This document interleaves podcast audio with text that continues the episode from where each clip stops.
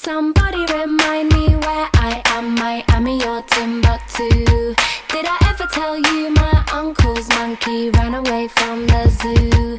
Hello，大家好，我是主播 Sony，欢迎收听 Sony 的书架三十九条客户体验法则。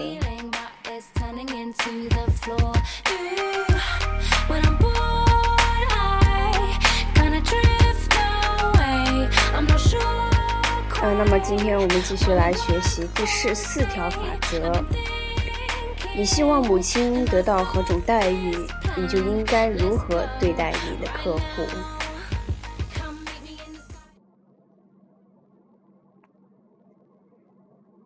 从某种意义上讲，你的客户就像你的家人一样，没有他们的拥护和信任，你的生意必然会前途堪忧。因此，你希望你的父母、配偶、儿女或其他挚爱的人得到何种待遇，你就应该以同样的方式去对待你的客户。许多企业都会专门指定一批 VIP 贵宾客户，这些客户不仅可以享受种种优惠，还能享受企业的特别关注。但是，在我看来，每位客户都是 VIP。我所说的 VIP 不是一般意义上的贵宾，而是指个体。你的每一位亲人都拥有迥异的个性，你的每一位客户也都各有各的需求。如果你已为人父母，你就应该能理解父母希望让孩子在成长过程中觉得自己是世界上最重要的人的心理。那么，为什么不把这种心态延伸到客服上呢？你希望自己的父母在接受服务时受到什么样的待遇呢？你希望他们在餐厅里遇到一位态度恶劣、漏洞百出的服务生吗？你希望接待他们的银行柜员对问题一问三不知吗？你希望他们被迫听着嘈杂的音乐或恼人的广告，白费十分钟傻等着电话接通吗？你希望让对病人不屑一顾的医生或护士为他们服务吗？这些是你和企业的每一位成员每天都应该扪心自问的问题。或许你觉得客户甲是个难缠的人，或许你看见顾客乙就七窍生烟，或许你根本不想为客户丙包装什么礼物，只想把礼物直接砸到他的身上。我们有时也会被家人气得火冒三丈、怒不可遏，所以被顾客惹怒也在情理之中。但无论你对顾客抱有什么想法，你都必须为他们营造舒服的客户体验。这么做并不是出于什么崇高的气节，而是为了你的工作和企业的利益。有一次，我和妻子普利希拉在南加州博福特的城市阁楼酒店入住。清早，我到酒店边上的一间小咖啡店喝咖啡。一位乐呵呵的年轻服务生接待了我。他有一个非常适合他个性的名字，乔伊。乔伊问我：“早上好，我能为你做点什么吗？”我告诉他，我想要一块蓝莓马芬和一杯咖啡。他接着问道：“需要加热吗？”“加热什么？”我问他。“马芬啊。”乔伊回答我：“马芬加热以后更好吃哦。”绝大多数服务生只会把你的马芬塞进袋子里扔到柜台上，更别提当时的时间还不到早上六点，正是大家容易心浮气躁的时段。乡村歌手布拉德·佩斯利有一首歌《世界》，歌中这样唱道。在餐厅服务生看来，你只不过是一笔小费罢了。我对乔伊与众不同的表现非常好奇，于是便问他为什么要主动为我加热马芬。他回答说：“我总是想，如果顾客是妈妈，那么他会希望得到什么样的待遇呢？真是一语道破天机啊！如果你能像乔伊这样思考问题，你的客户服务就会比别人好很多。在接下来的旅程中，我每天都要到那家小咖啡店吃早饭，为的就是见到人如其名的乔伊。我敢肯定，别的顾客也一定乐于做那里的回头客。布拉德·佩斯利的那首歌里还唱道：“你不能像银行柜员一样把客户当成账号。”也不能像美容师那样把客户看成长着毛的脑袋，而应让他们找到自己就是世界的感觉。从某种意义上来说，每一条客户法则都在告诉你：你希望亲人得到什么样的待遇，你就应该如何对待你的客户，从而给你的客户营造一种完美的体验。因此。我想特别提及客户体验中的两个特殊点，一个是起点，另一个是终点。让我明白起点和终点的重要性的人是我的妻子和母亲。他们告诉我，在进门和出门时得到优质的服务很能打动人心。初次见面和分别时留下的印象，主宰着客户对企业的长期印象。这一点并不难理解。无论过程如何，一句活力充沛的“你好”和一句真心诚挚的“再见”，总能为顾客对企业的回忆增添一抹亮色。在我办理业务的美国太阳信托银行的一家支行里。员工都深谙如何让客户在进门和离开时享受到优质的服务。莱拉·约翰逊是这家支行的行长，他以身作则地营造着整个支行的服务氛围。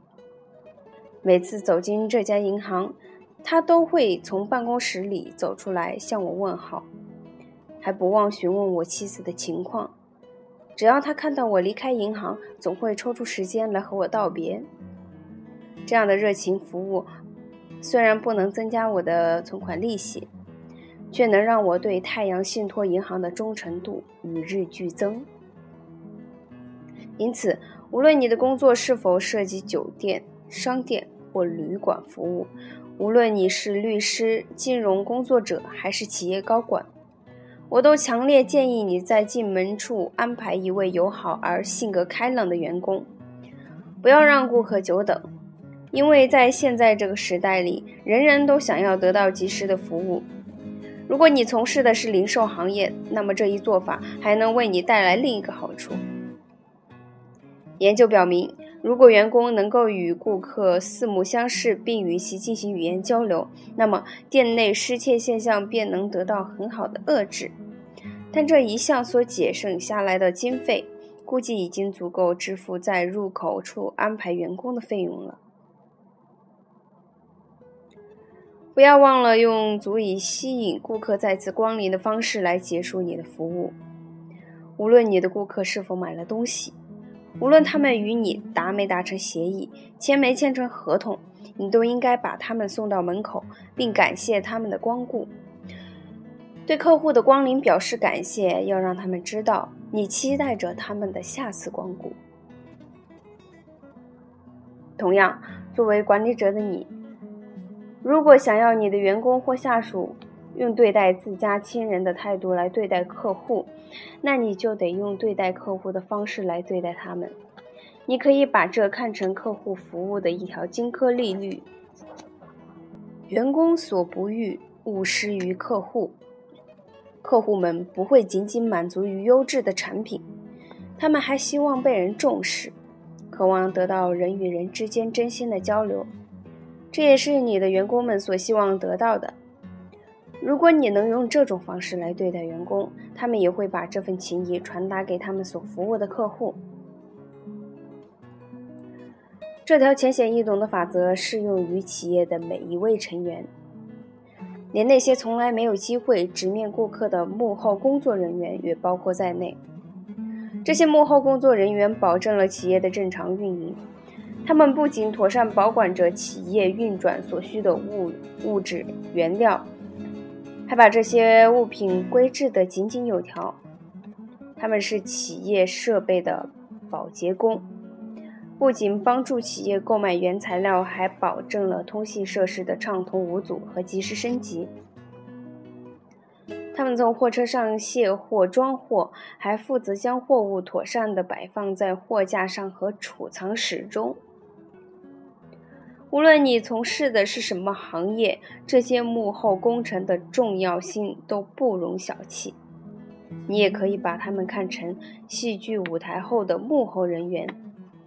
要是没有他们，哪有演员们在舞台上的大放异彩呢？我把员工对管理者的期望归纳成了三个词，其英文首字母拼起来就是。二，A R E，即赏识、认可以及鼓励。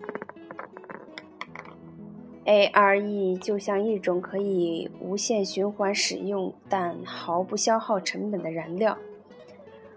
无论你如何利用和开采，这种燃料永远不会枯竭。你送给员工们的 R 越多。他们能够带给客户的 R 也就相应的增多。如果你能与员工慷慨的分享 R，并把这种做法培养成习惯，你就很快会发现员工和客户的满意度会同时呈现上升的趋势。因此，你应该要求每位管理者都毫不吝啬地与员工们分享 R A R E。如果管理者摸不着头脑，你就教他们如何去做。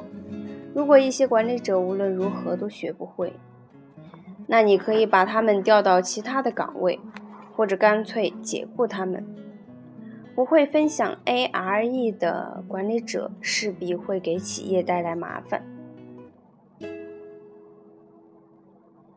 在我的职业生涯初期，我因在处理任务时雷厉风行。而被人看作一名优秀的管理者。然而，我并不知道如何正确的对待我的下级。这个缺点不仅让我举步维艰，还拖了我员工们的后腿，让他们的客服质量大打折扣。谢天谢地，我最终克服了这个缺点，并领悟了与员工们慷慨分享 A R E 的重要性。很快，这股由 A R E 汇成的清泉。便惠泽了客户。如果你能给员工营造一种受到重视的感觉，那将会使他们赢得更多的自尊和自信，而这些积极的心态便是优秀表现的原动力。那些得不到重视的员工，则以不重视工作的心态得过且过，就像觉得自己没人爱的人很难去爱别人一样，这是天性使然。因此，如果你想要让客户们有种被重视的感觉，那就从重视员工开始吧。举个例子，前不久，我携妻子普利希拉与美军副参谋长劳尔德·奥斯汀上将在五角大楼一起共进午餐。午餐完毕后。奥斯汀上将离开席位，走到餐厅服务生面前，感谢他细致入微的服务。然后他又走到厨房里，对厨师的手艺表示了赞赏。如果这位四星上将都能抽出时间对这些对他的升官晋级毫无作用的人表示赏识，那你肯定也能这么做。先找出能让员工感受到你对他重视的方式，然后用这种方式去传达你的关爱。这不正是你希望自己的母亲能得到的待遇吗？好，今天的分享到这里就结束了。那么下一个章节是第十五条法则。像蜜蜂一样管理。无论你在企业中处于什么位置，你都在同时扮演着蜜蜂和花朵两个角色。这两个角色缺一不可，相互影响。你越是能敞开心扉地接受别人的花粉，就越是能够掌握为他人授粉的诀窍。好，那么更多的内容将在下一节来展开，期待大家的收听和关注。文字版内容会持续在微信公众号 “Sony” 的书架同步更新。如果有想要看文字版内容的，就可以关注微信公众号 “Sony” 的书架。那么今天的节目到这里就要结束了，再见。